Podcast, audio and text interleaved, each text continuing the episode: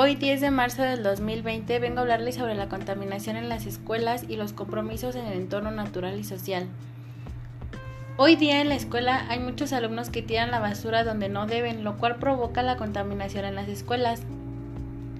Las consecuencias son varias, pues entrar a una escuela donde veas que los alumnos contaminan mucho, la escuela va perdiendo su imagen, pues no es lo mismo que entrar a una escuela donde todo esté más limpio.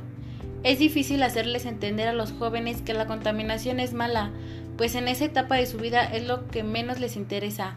Pero hasta para ellos mismos es mejor estar en un salón limpio que en un salón sucio, porque psicológicamente está comprobado que en un lugar limpio y ordenado te sientes más relajado. Los jóvenes de esta época ni siquiera tienen la menor idea de que están haciendo un gran daño tanto en el ambiente como a la escuela y hasta ellos mismos, porque también son parte de todo esto.